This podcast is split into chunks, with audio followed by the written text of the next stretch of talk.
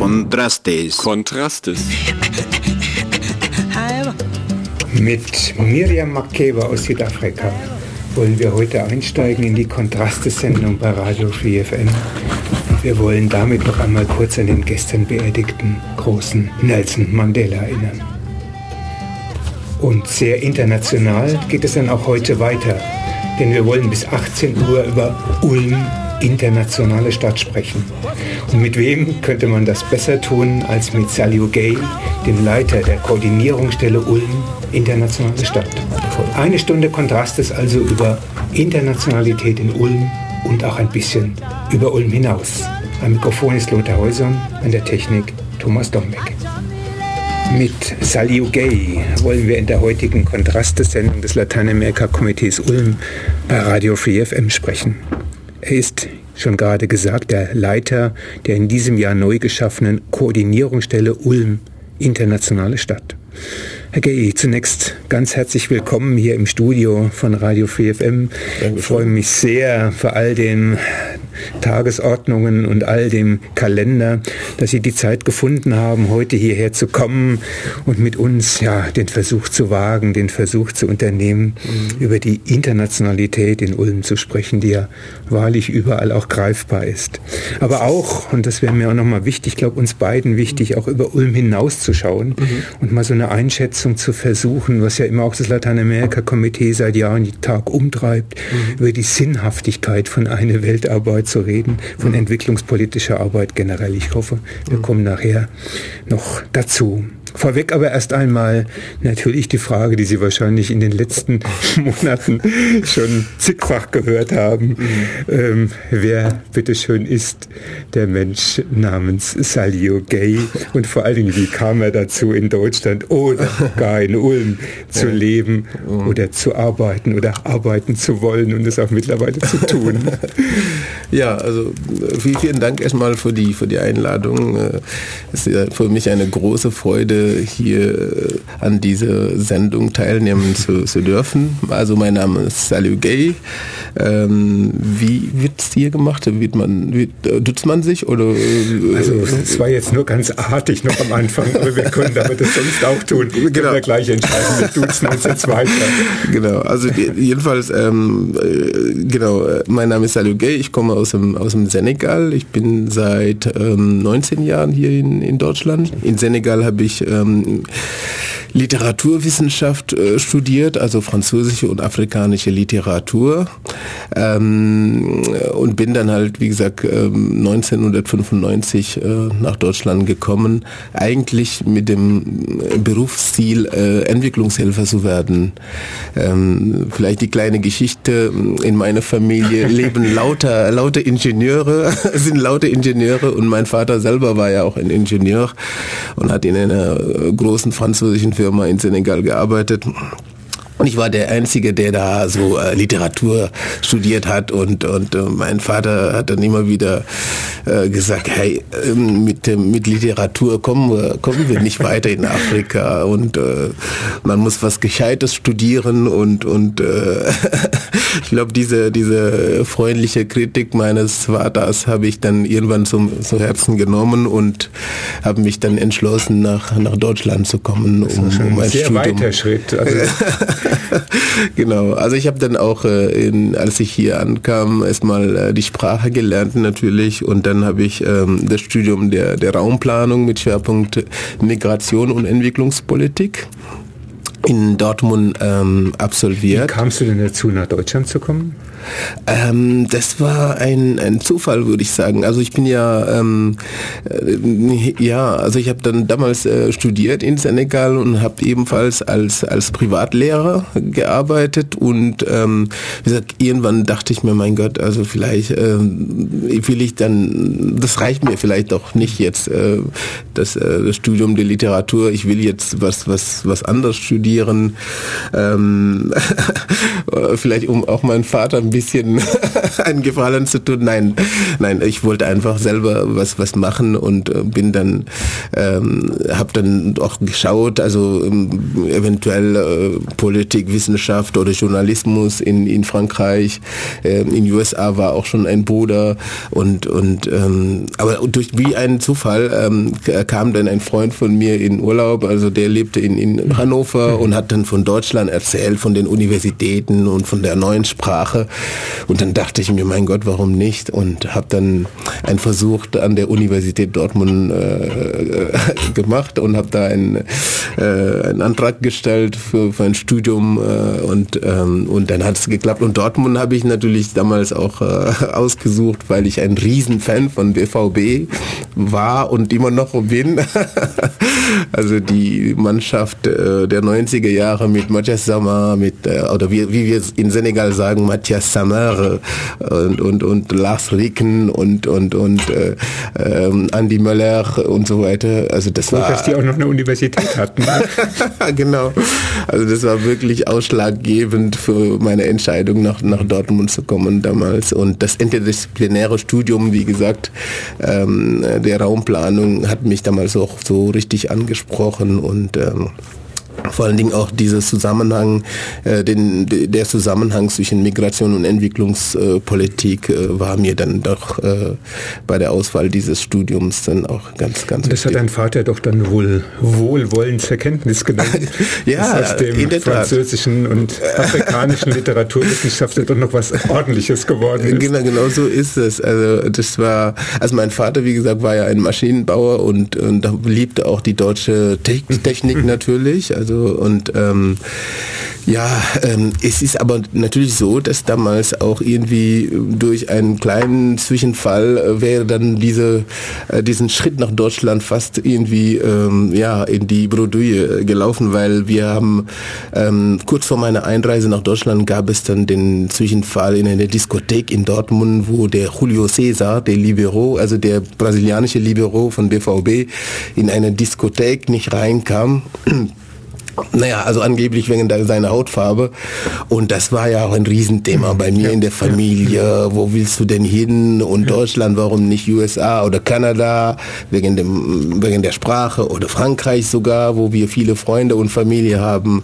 Aber ich habe den Schritt damals gewagt und habe das nicht bereut. Und, und äh, wie gesagt, im Nachhinein war es dann doch die, die beste Entscheidung sozusagen. Du bist dann nach dem Ende des Studiums tatsächlich in die Migrationsarbeit gegangen? Genau. Also die, wie gesagt, die, das Thema Migration hat äh, mein, meine Laufbahn ja ähm, begleitet sozusagen. Ich habe, äh, wie gesagt, Studium Raumplanung mit Schwerpunkt Soziologie. Das heißt, ich habe mich weniger mit Verkehrsplanung, Städtebau beschäftigt während des Studiums, ähm, habe mich dann viel mehr, mehr, mehr mit Stadtteile mit besonderem Entwicklungsbedarf oder äh, Wohnungspolitik in den Großstädten hier oder Ghettoisierungstendenzen in der Stadtplanung in Deutschland. Also das waren halt sozusagen meine, meine Themen und ähm, ja, und ähm, war, ich war auch während des Studiums ähm, ziemlich engagiert, weil ähm, ähm, ich musste ganz schnell in Deutschland äh, feststellen, dass das Afrika-Bild ziemlich mhm. ähm, einseitig ja. und verzerrt war. Und das war für mich ein Grund, mich dann auch äh, an der Uni zu engagieren. Ich war im Studierendenparlament, äh, beim ASTA als Referent für Internationales, habe dann die erste Afrika-Woche an der Uni Dortmund organisiert und war, ähm, also die, diese und das, das war mir einfach wichtig damals, äh, wie gesagt, äh, äh, mich für, für das Thema Afrika zu engagieren, Aufklärungsarbeit zu leisten und auch ausländische Studierende an der Uni äh, damals zu helfen, sich so recht zu finden, weil das hm. hat mir gefehlt, hm. ne, als ich da dort ankam. Und man kann sich ja sowas auch vorstellen, wenn man dann an, wenn ein Japaner damals an die Uni kam oder ein, ein, ein ein Pole oder jemand aus, aus Thailand oder wo auch immer, die kamen dann an die an der Uni ähm, und die, an die Uni und dann äh, gab es dann einen kleinen Zettel, dann bekamen sie einen Zettel vom Akademischen Auslandsamt und da auf dem Zettel stand dann Saliu Gay und die sollten dann zur Beratung gehen und da kamen sie dann in, in, in mein Büro rein und rannten dann wieder sofort raus. Das, äh, das war eine, eine ganz interessante Geschichte damals. Und ich musste immer wieder diese Leute dann hinterherlaufen und fragen, was sie wollten. Und die, dann hieß es, ja, wir suchen den Herrn Gay, also der da, derjenige, der die ausländische Studierende berät. Und dann habe ich gesagt, ja, der bin ich. Und äh, der Überraschungseffekt groß. Also absolut, absolut. sein in diesem Land, genau. aus Afrika zu kommen in diesem Land, hast du dann gleich ziemlich hautnah erlebt. Ne? Absolut, absolut. Das war, das war eine, eine sehr interessante Erfahrung damals an der, an der Universität ähm, Dortmund. Die Berufsstationen waren dann Mannheim, Ludwigsburg. Genau. Jetzt Ulm. Ja, und davor sogar Konrad-Adenauer-Stiftung ein Jahr. Also ich war an der Konrad-Adenauer-Stiftung ein Jahr als Referent bei der Afrika-Abteilung dort dürfte dann Entwicklungsprojekte das auch noch mit etwas politische Bildungsarbeit. Ja, ja, doch, doch, das war, das war schon. Äh, und dann habe ich äh, später auch noch ein Masterstudium gemacht ähm, ähm, und ähm, danach äh, war ich bei der, bei der AWO, dann in Mannheim als äh, Stadtteilbeauftragte tätig. Dann war ich sechs Jahre Integrationsbeauftragte der Stadt Ludwigsburg und ähm, seit Juni 2013 bin ich dann jetzt hier und in Ulm. Der Ruf nach Ulm. genau. Deine ja. Aufgaben sprechen ja nachher dann noch ein bisschen über die Internationalität der mhm. Stadt. Deine mhm. Aufgaben sind hier mhm. die Leitung des, der Koordinierungsstelle, des Koordinierungsbüros, hätte ich was gesagt, aber ja. sowas ähnliches ist es ja nun. Ja. Ulm internationale Stadt. Mhm. Wie sind denn so deine ersten Eindrücke mhm. jetzt von dem, na, seit einigen Monaten bist du ja angekommen in dieser Stadt mit deiner Frau, mit dem Kind. Ähm, soziales Klima, in mhm. Anführungsstrichlein, in dieser Stadt, kann man da schon was sagen? Also ich möchte jetzt keine Artigkeiten nur hören. nee, aber ich denke im Großen und Ganzen, also Ulm ist ja, ist ja international de, de facto und äh, man sieht es einfach. Die Internationalität ist hier sichtbar und äh, ja, und ich habe, ich muss sagen, im, im zweiten Blick habe ich mich dann doch jetzt in, in diese Stadt ver, hm. verliebt sozusagen. Ne? Also das hören die Ludwigsburger jetzt natürlich ungern. aber die, Weil ich die Reichweite von, von Radio 4 FM reicht nicht ganz bis Ludwigsburg. ja, also, äh, aber wie gesagt, also in der Tat, also wenn ich ganz ehrlich bin, ähm, weil du das auch von mir verlangst, also ich hätte nie also das Bedürfnis also früher gehabt, mal nach Ulm zu kommen. Ich habe dann mhm. natürlich gelesen, mhm. dass hier das Ulm an der Donau liegt und dass wir hier die große Kirche der Welt haben, aber mehr auch nicht. Und ähm, aber dann war ich dann hier, also wirklich, dann bin ich hier angekommen und, und habe mir die Stadt genau angeguckt. Also architektonisch hat ja Ulm was anzubieten.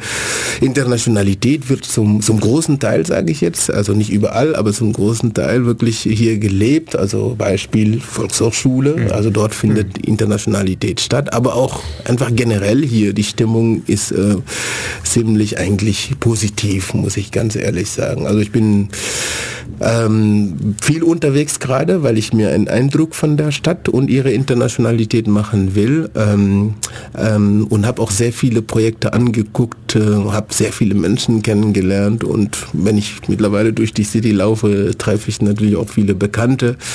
Ähm, aber im Großen und Ganzen, wie gesagt, ähm, ich kann nur sagen, also bisher ganz positive Erfahrungen. Also weil die Internationalität, also für mich ist nicht nur ja ähm, das Konzeptionelle, was wir bisher gemacht haben oder was irgendwo in Schubladen sind, sondern Internationalität muss ja im Alltag gelebt, werden. werden ja. Wenn ich bei der, ja. bei der Bäckerei bin, ja. ja. also wenn ich jetzt äh, bei der Ausländerbehörde bin als, als Migrant, äh, wenn ich äh, irgendwie beim Bürgerdienst was brauche, also ein Papier oder so, wie werde ich da? Wie ist denn da mit, dort mit, mit Willkommenskultur? Wie wird man denn gesehen, mhm. empfangen mhm. und so weiter und so fort? Und da musste ich selber auch so diese Erfahrungen selber machen und im Großen und Ganzen bin ich eigentlich sehr zufrieden. Lass uns gleich mal nach der Musik darüber reden. Sehr gerne. der Versuch jetzt, die Musik so international wie möglich zu gestalten. Mit Saliu Gay von der Koordinierungsstelle Ulm Internationale Stadt sprechen wir noch heute bei der Kontrastesendung von bei Radio Free FM des Lateinamerika-Komitees. Ja, noch etwas über eine halbe Stunde glücklicherweise. Wir haben gerade darüber gesprochen, über das, Salio, das Klima hier, dass du mhm. bei deinem Ankommen hier in Ulm, mhm. im Juni, glaube ich, bist du nach Ulm gekommen, genau. jetzt auch so erlebt hast. Also Ulm, internationale Stadt, ist nicht nur irgendwie ein Etikett oder mhm. nicht nur etwas aufgeklebtes, man erlebt es tatsächlich in dieser Stadt, einmal vom äußeren mhm. Erscheinungsbild, hast du gerade gesagt, Absolut. aber auch vom Klima her. Absolut. Aber jetzt Frage, wie, wie international im direkten Sinne ist denn jetzt tatsächlich Ulm, also jenseits des Papiers? Ja, ähm, also wir, wir müssen ja eins erstmal feststellen, die Städten Kommunen und Gemeinden in der Bundesrepublik Deutschland werden immer bunter und internationaler. Ja, ja, das ist ja. äh, Faktum. Ähm, und die Frage, die sich natürlich stellt, ist ähm, nicht mehr, wer integriert wen, sondern äh, wie gehen wir mit dieser Vielfalt der, der Kulturen um? Und ähm, wir wissen ja auch, dass Vielfalt per se kein, kein Reichtum ist. Also, und äh, Vielfalt wird ja äh, so stärker erst, wenn sie gelebt wird. Und ich glaube, und das, äh, das unterliegt, äh, unterstelle ich einfach mal den Gemeinderätinnen und Gemeinderäten der Stadt Ulm, äh, dass die das auch verstanden haben. Das ist äh, das gelebte Vielfalt ähm, Teilhabe heißt äh, Teil sein und teilnehmen. Und das, deshalb haben die ja im Januar 2012 äh, das Konzept Ulm Internationale Stadt verabschiedet. Es ist ja noch ein relativ neues Konzept. Genau, und, ähm, also das, das, äh, und das Konzept unterscheidet sich, äh, unterscheidet sich auch dahingehend von den, von den herkömmlichen Integrationskonzepten. Man kennt es ja viel aus anderen Städten, also gerade so, weil du vorhin gesagt hast, ja. in, Dort, in Dortmund studiert. Ja. Ich kenne das so ein bisschen aus NRW, aus Nordrhein-Westfalen. Ja. Dort macht man halt Integrationsplanung. Genau, sowas. Das heißt. Integrationsplan. Und das und wollte so man ja hier nun dezidiert und ganz entschieden nicht. Genau, hier sollte einfach ein Paradigmenwechsel stattfinden, nämlich weg von Integration, vom, von diesem defizitären Integrationsansatz äh, und hin zu, zu mehr Internationalität und mehr zu gelebten, hin zu mehr gelebten Vielfalt. Ähm, und ähm, ich bekomme immer wieder auch Anrufe ähm, von, von, von Kolleginnen und Kollegen aus dem Land zum Beispiel, die mir sagen, wir haben uns das Konzept äh, Ulm Internationalstadt angeguckt und waren begeistert, weil das Konzept, also die ersten Kapitel, also in den ja, ersten Seiten redet man da von Willkommenskultur, von interkulturellen Öffnung, von Internationalität als Grundlage für Wissenschaft und Wissenschaft. Äh, das ist neu. Also normalerweise fängt man ja dort mit, mit Sprachkurse, ähm, Hilfeleistungen für Migrantinnen und so weiter und so fort. Also man, man merkt dann einfach gleich äh, von, von Anfang an, dass wir hier ähm, weg wollen von diesem defizitären Ansatz. Äh, wir helfen den armen Migranten. Wer integriert wen? und hin dann zum, äh, äh, ja, zum Thema Gestaltung des Zusammens. Äh, ja, weil du ja zu Recht zusammen. sagst, ähm, also Vielfalt, die wir ja, mhm. ich zumindest, aber ich denke viele andere auch noch, durchaus ja. als Bereicherung erleben, als Vervielfältigung erleben. Ja. Aber sie selbst ist noch nicht an sich, also per se eine Bereicherung. Ja, sie ist eine Vervielfältigung, aber sie muss, wie du gesagt hast, gelebt werden. Sie muss auch ein Stück arrangiert werden. Ja, und das ist äh, genau ein Punkt. Und der, der andere Punkt ist auch, wir haben in Ulm, also äh, äh, die Tatsache, dass äh, also jedes zweite Kind hier einen Migrationshintergrund oder eine Zuwanderungsgeschichte hat. Das heißt, wenn wir von Vielfalt reden, reden wir nicht nur von Vielfalt der Kulturen, sondern es geht ja auch hier ein Stück weit um die Zukunftsfähigkeit dieser Stadt. Ich meine, nochmal, zwei, jedes zweite Kind hat in Ulm äh, eine Zuwanderungsgeschichte. Das heißt, Ulm kann nur zukunftsfähig sein, wenn wir diesen Tatsache auch Rechnung tragen. Ja? Das heißt, es, mhm. und dann geht es auch um, um, um, das, äh, um das Thema Standortfaktor. Also Ulm will ja auch natürlich beim Wettbewerb um die besten Köpfe auch äh, sich positionieren. Also wir haben in Deutschland generell das Thema Fachkräftemangel. Unsere Staat oder unser Staat wird immer älter ja, immer bunter. Und da geht es darum, auch also sich als Kommune zu positionieren. Ja, also wir haben, ähm, äh, Ulm soll ja äh, im Grunde genommen attraktiver werden für, für Wissenschaftler, für Studierende, äh, für Touristen, aber natürlich auch Ulm soll auch natürlich äh, ein Schutzraum für diejenigen bleiben, die, die politisch verfolgt sind. Also das möchte ich auch nochmal betonen, weil wenn wir von internationaler Stadt reden, dann denken viele, ja, wir wollen nur mit Wissenschaftler, die da oben, mit denen da oben äh, zusammenarbeiten. Nein, also das Thema Soziale spielt eine Rolle. Ähm, aber wie gesagt, wir verfolgen mittlerweile einfach einen ganz anderen Ansatz. Also ich glaube, das wäre auch nochmal wirklich wichtig festzuhalten. Also ja. die Debatte in diesem Land läuft ja vor allen Dingen, du hast schon erwähnt, Fachkräftemangel. Es ist ja. noch nicht so sehr viele Jahre her, ja. ähm, dass man hier Studien ähm, gemacht hat, die dann zeigten, wenn ich einen Namen türkisch auf meinen Briefbogen stelle und äh, die Bewerbung ansonsten völlig identisch ist mit einem deutsch klingenden Namen, dann wird der türkische Bewerber abgelehnt und der deutsche genommen. Absolut. Also das sind nun ausgerechnet die, die jetzt rufen Fachkräftemangel. Ja. Man hätte es schon damals deutlich erkennen können, ja. was da für ein Potenzial vorhanden ist. Absolut. Und jetzt redet man darüber, dass wir Fachkräfte aus dem Ausland haben möchten. Ja.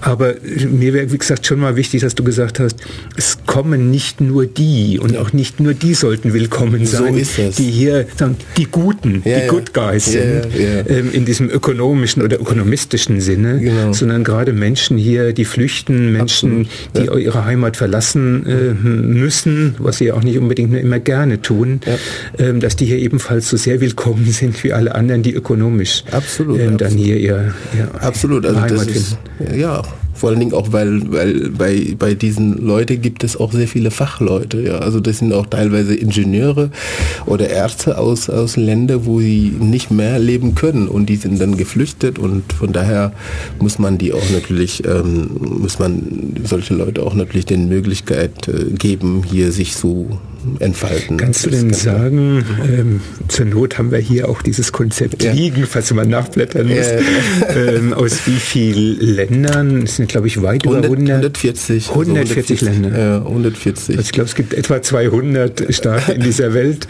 Also von daher kann man sich vorstellen, wie viel hier äh, mittlerweile auch in Ulm leben, wie vielfältig, wie ja global im wahrsten Sinne des Wortes diese Welt auch hier in Europa geworden ist. Absolut, absolut, ähm, absolut.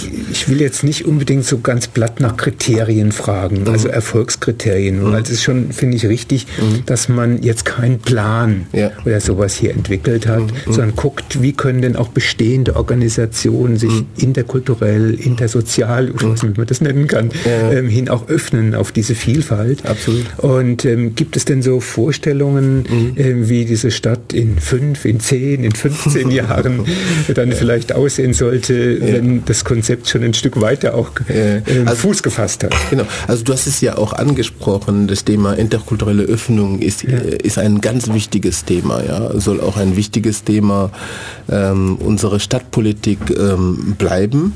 Ähm, interkulturelle Öffnung heißt ja die Vermittlung, Vermittlung interkulturellen Kompetenzen, aber auch die Nutzung Nutzung von interkulturellen Kompetenzen. Das heißt, ähm, jetzt zur Zeit werden Mitarbeiterinnen und Mitarbeiter der Stadt geschult, beziehungsweise sie bekommen Fortbildungen oder denen wird interkulturellen Vermitt äh, Kompetenzen vermittelt. Aber andererseits ähm, müsste natürlich auch der Gedanke der interkulturellen Öffnung auch in die ähm, Personalpolitik der Stadt mhm. verankert werden. Das heißt, ähm, wenn wir, um das mal einfach so einfach, äh, um ein einfaches Beispiel zu nennen, wenn, wenn Murat ähm, als, als äh, junger Ulmer mit türkischem Hintergrund, mhm. wenn er Fachkompetenzen hat, wenn er, äh, wenn er sachkundig ist und zusätzlich ähm, noch ähm, Sprachen und äh, Kulturenkompetenzen hat, dann ist er natürlich für, für, eine, für eine Stadtverwaltung wie unsere natürlich ein, ein wichtiger mhm. Mitarbeiter. Mhm. Ja? Ähm, ich kann zum Beispiel das Beispiel von, von, von, von, von, von USA nennen. Also es gibt äh, Staaten in USA, USA, wo Polizei oder wo, wo Polizisten, die mehrsprachig sind und kulturellen Kompetenzen haben, mehr verdienen als die anderen normalen Polizisten. Ähm, und äh, zuletzt hat es auch ähm, ein Ulmer äh, super formuliert. Er sagte mir nämlich, die Vielfalt, die wir in unserer Gesellschaft äh, haben, die wir sehen, die soll sich auch äh, nicht nur hinter der Theke widerspiegeln, sondern auch äh, nicht nur vor der Theke, sondern auch hinter, hinter der Theke Wege wieder, wieder, widerspiegeln. Ja, und ich glaube, das ist die, die Richtung. Also ich glaube, äh, wenn, die sag, wenn du sagst, ähm, wie müssen wir uns die nächsten Jahre vorstellen, das heißt also die Vielfalt, die wir einfach de facto jetzt haben, muss sich einfach überall äh, wieder, äh, wieder, wieder spiegeln. Also jetzt in, in den Behörden, äh, in der Stadtverwaltung, bei der Polizei, in der Feuerwehr ähm, und vielleicht auch haben wir demnächst äh, in, nächst, in den nächsten 10, 15 Jahren den ersten Bürgermeister ja. mit türkischem Hintergrund ja, oder ja. mit afrikanischem Hintergrund, wer weiß. Ja, Saliu Gay ist heute unser Gesprächspartner in der Kontraste-Sendung bei Radio 4FM. Salio, wir haben gerade uns mal versucht anzunähern diesem Konzept mhm. Ulm internationale Stadt, haben gerade über Interkulturalität, auch über wirtschaftliche äh, Perspektiven geredet. Mhm. Ähm, was ist euch denn noch vielleicht als Stichwort mal genau. hineingeworfen? Auch so Partizipation von Migrantinnen, Migranten. Genau. Also es gibt nicht die eine Gruppe, die die andere integriert. Nein, da wollen wir ja nun wahrlich weg. Genau. Also was ist denn so äh, bisher ja. passiert und im Stichwort vielleicht auch Selbstorganisation? Information. Genau. Also neben, neben Sprachförderung, neben äh, Bildungsförderung, ähm, neben dem Themenfeld Dialog der Religion, also ein wichtiges Themenfeld vor Ulm. Ähm, ein Rat der Religion? Genau, wir haben einen Rat der Religion hier in, in Ulm ähm, und ähm, dort ist die Stadt als Gast also ähm, mit dabei und, und ähm, ja, und das ist auch, was ich ganz toll finde, dass man hier in Ulm das Rad nicht neu, erfinden muss. Ne? Also es gibt da schon ganz tolle positive Ansätze und daran kann man ja ähm, als Koordinierungsstelle andocken. Also nicht ähm, hoppla, hier bin ich und jetzt geht genau. alles los. also, so, also ich bin ja, so bin ich auch, äh, also ich bin hierher gekommen und wusste auch schon Bescheid, mhm. also, dass wir hier ähm, also sehr viele engagierte Bürgerinnen und Bürger haben, dass wir hier ganz tolle Projekte haben schon in dem Bereich und ähm, daran kann man ja anknüpfen und das tun wir jetzt auch. Gibt es denn auch eine Bereitschaft, also jetzt von, du arbeitest ja innerhalb der Stadtverwaltung, ja. hast du wieder mit dem Gemeinderat zu tun. Mhm. Ähm, kann man denn schon sagen, ich habe vorhin mal den Begriff des Klimas benutzt, ja. das was aber auch letztendlich praktischer werden muss als nur ja, ein Klima. Ja, also einfach was auch so Teilhabemöglichkeiten, Partizipationsmöglichkeiten für Menschen, die hier aus unterschiedlichen Kontinenten leben, mhm. was das angeht? Mhm. Also da, da, muss ich erstmal äh, weit ausholen. Also es ist so, ähm, wir haben ähm, äh, als, als, ähm, als Aufgabe, äh, wie der Name schon sagt, Koordinierungsstelle, die Menschen zusammen zusammenzubringen, mhm. also zu vernetzen. Und Sie kennen das, Sie wissen das ja. Äh, Menschen zusammenzubringen ist keine einfache Auf Aufgabe, ja. ähm, und vor allen Dingen engagierte Menschen. Also da gibt es halt der eine, der sich natürlich äh, ähm, selbst darstellen will. Äh, der andere sieht dann nur seinen Verein oder sein, seine Organisation äh, im Vordergrund. Und, ähm, und da müssen wir, also wie gesagt, äh, als, als Vermittler, als Networker fungieren mhm. und und, ähm, und versuchen, wie gesagt, äh, diesen unterschiedlichen Interesse dann äh, zusammenzubringen.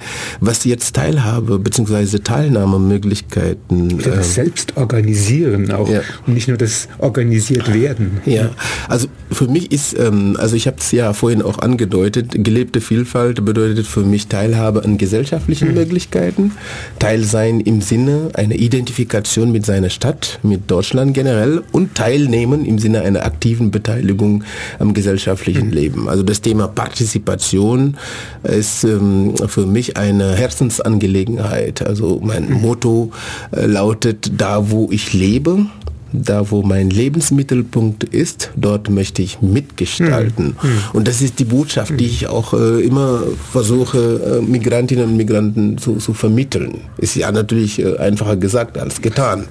Ähm, und deswegen sage ich auch, wer Migration, wer, wer Partizipation will, muss äh, Partizipation auch fördern. Das heißt, wenn wir als Kommune es wollen, dass Menschen mit Zuwanderungsgeschichte äh, sich aktiv beteiligen, dann müssen wir hier hierfür auch Rahmenbedingungen schaffen.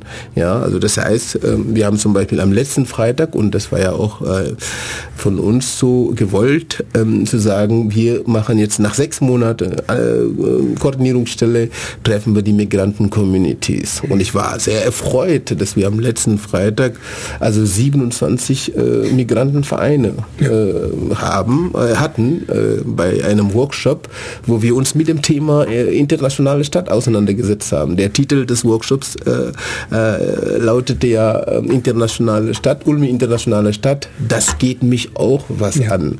Ähm, und ähm, ja, und das war eine wirklich eine rege, also rege Diskussion und eine sehr, sehr interessante ähm, Austausch äh, mit den Migranten-Communities, die dann natürlich auch sagen, hey, wir sind hier, wir wollen mitgestalten.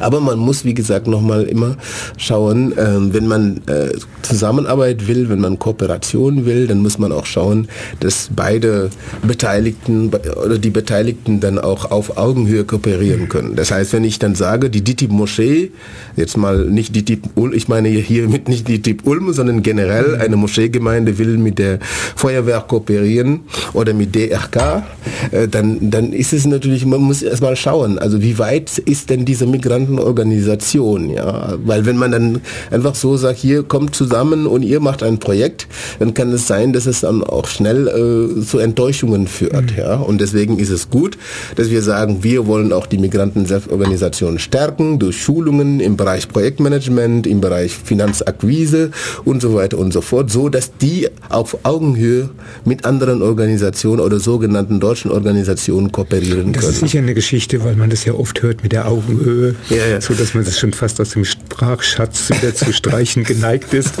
Ähm, also zwischen Theorie und Praxis ist da ja auch immer noch ein kleiner Unterschied. Also ja. ich denke, wenn ich vorhin schon gesagt habe, was müsste in 5, in 10, in 15 Jahren eigentlich hier in Ulm los sein, dann ich, könnte man das vielleicht so sehen, dass es Absolut. gelebte Augenhöhe ist. Genau so ist es. Da muss man natürlich vorsichtig soll. sein. Also es ist nicht alles schön und man muss ja auch nicht äh, blauäugig sein. Sind so nett Manche, ja, wenn organ, deutsche Organisationen oder sogenannte deutsche Organisationen, weil die sind ja alle mittlerweile international, wenn die, wenn die ähm, Kooperation mit Migranten meinen, dann ist es eher so, ja, äh, Ali und Abdul mhm. waren mhm. da und haben gekocht oder haben äh, Döner verkauft und so weiter. Wir sind doch international. Also die, die sind doch auch so ja, oder die tanzen so schön und so weiter. Und das ist, das ist dann mit Internationalität also gemeint. Also und das ist äh, da, wo ich dann sage, nein, nein, nein, Moment mal. Also wir von Anfang an wollen wir diese Menschen auch beteiligen. Und die Menschen wollen das auch. Die wollen ja keine passive Beobachter des Geschehens sein, sondern sie wollen mitgestalten. Und das muss man dann wirklich ernst nehmen. Und das also, ist auch nicht nur ein Gnadenakt, genau. dass man ihnen das gewährt, so sondern sie haben auch das Recht dazu, wenn genau. in dieser Stadt äh, Und leben. auch, wie gesagt, bei, bei, bei der Gestaltung einer einer, einer Feier hm. muss man auch wirklich nochmal Rücksicht drauf nehmen, dass die Menschen nur äh, nicht nur so sozusagen, wie gesagt, als Alibi äh, sozusagen äh, als Alibi-Migranten hm. Äh, sozusagen äh, instrumentalisiert äh, werden, sondern dass man dann auch wirklich ihre Ideen, Meinungen und so weiter auch mit berücksichtigt in der Planung. Und das muss auch gelernt werden. Salut, dann lass uns noch ein bisschen Musik machen aus Mali Gerne. mit Alifa Touré. Ah, toll. Und ähm, dann mich. reden wir noch ein bisschen weiter. Salio, wir haben unter anderem vorhin gesprochen, oder du hast davon gesprochen, Fachkräftemangel, das hört man ja auch hier ständig seit einigen Jahren. Also wir brauchen die Menschen aus anderen Ländern hier, Absolut. damit man ökonomisch ein bisschen ähm, seine Geschichte in Ordnung bringt oder weiterentwickelt. Ja. Und ich spitze es jetzt extra mal zu. Wir haben tagtäglich Sterben im Mittelmeer. Mhm.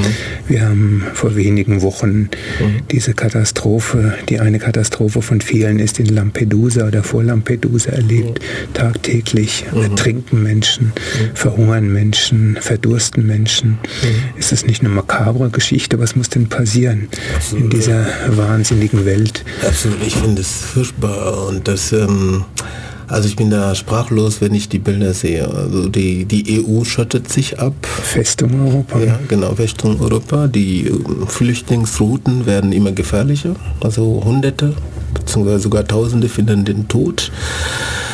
Ähm, dabei könnte aber eigentlich eine geregelte Zuwanderung äh, allen eigentlich zufriedenstellen. Also und zwar äh, vor allen Dingen auch die überalteten EU-Staaten, ja, also die ja wirklich, wie gesagt, ähm, ähm, also wenn, wenn da keine Zuwanderung kommt, äh, eventuell in den nächsten Jahrzehnten sogar den, den wirtschaftlichen Bankrott mhm. erleben äh, werden.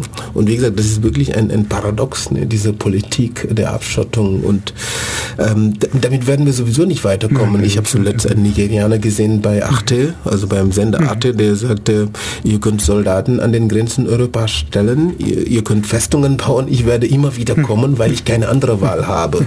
Ja, also das heißt, man müsste da schauen, dass man da mehr macht als nur diese also Politik, äh, der, äh, also Repression und so weiter, sondern dass man dann schaut, also wie kann man dann irgendwie miteinander aus. Weil das Menschen flüchten hat ja nun auch was mit europäischer Politik zu tun. Absolut. Also, also absolut. das leer ähm, Fischen von Küsten in Afrika, weil man sie in Europa hallo. bereits leer gefischt hat, die Meere.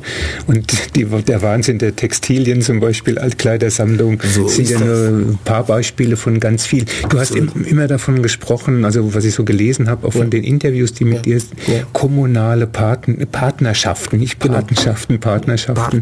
Partnerschaften, genau. Was meinst du denn da konkret mit? Also das heißt, ähm, das Thema Migration und Entwicklungspolitik äh, ja, gewinnt immer mehr an Bedeutung. Also welche Rolle kann Diasporen zum Beispiel in der Bundesrepublik Deutschland im Bereich der Entwicklungszusammenarbeit spielen? Das ist der eine Punkt. Der andere, der andere Punkt ist einfach, dass ähm, immer mehr Kommunen in der Bundesrepublik äh, sich im Bereich Entwicklungspolitik Politik engagieren. Mhm. Und wir haben ja ähm, auf höchster Ebene die bilaterale Kooperation, wo wir wirklich in den letzten Jahrzehnten nicht viel erreicht haben. Ja, wo äh, korrupte Regierungen zum Beispiel Gelder irgendwo äh, äh, hingebunkert haben oder wo wir, wo wir dann einfach merken, also das ist mehr so Ausbeutung als Hilfe äh, zu Selbsthilfe. Mhm. Das heißt, wenn, wenn irgendwelche europäischen Staaten in Senegal investieren, dafür dürfen die bei uns mhm. fischen mhm. und fischen uns natürlich unsere mhm. Küsten dann mhm. leer und das ist äh, keine, keine Kooperation, äh, äh, wo, wo die Senegalesen oder Afrikaner einen Nutzen davon haben. Aber und das, man erlebt dann aber einen, einen anderen Ansatz, nämlich zum Beispiel, ich kann ja nur vom Beispiel der, der Stadt Ludwigsburg reden, wo wir als Stadt ähm, in Burkina Faso direkt mit einer, mit einer Kommune zusammengearbeitet haben im Bereich Bildung. Und das funktioniert sehr gut. Ja, also da sieht man, also wir sind auch letztes Jahr in Burkina Faso gewesen, vor Ort, ähm, und dann gibt es eine, eine sehr gute Kooperation. Wir kooperieren dort auch direkt mit einer zivilgesellschaftlichen Organisation vor Ort und das funktioniert. Hm. Ja, und das heißt, auf der Ebene der kommunalen Entwicklungspolitik kann das sehr, sehr gut funktionieren, äh, kann, äh, das sehr gut hm. funktionieren, weil, äh, wie gesagt, ähm, die bilaterale Kooperation zwischen Staaten hat bisher wirklich nicht all, gebracht, was äh, es bringen sollte. Also ich sehe schon die nächsten Sendungen, die wir unbedingt hier noch weitermachen müssen, haben Ihre Themen bereits gefunden, Salut. Gerne. Also ich glaube, wir müssen da noch ein bisschen weitermachen und weiter bohren. Ja. Das wäre zumindest ganz wunderbar, wenn wir den Tellerrand über Ulm hinaus ein bisschen weiten. Finde ich auch. Ja, das war eine Stunde bei Radio Free FM die Kontraste-Sendung des Lateinamerika-Komitees Los Jaivas, der Latino-Titel einer chilenischen Gruppe, musste jetzt noch sein, nachdem wir uns quer durch die Musik dieser Welt bewegt haben. Vielen Dank, das war Saliu Gay, der Leiter der Koordinierungsstelle Ulm Internationale Stadt. Ich habe schon gerade gesagt, wir werden auch weitere Themen haben. Du bist ja noch viereinhalb Jahre hier, also von genau. daher vielen, vielen Dank jetzt erstmal fürs hier gewesen sein. Ihr hört uns wieder heute in zwei Wochen zur bekannten Zeit zwischen 17 und 18 Uhr. Tschüss. Free.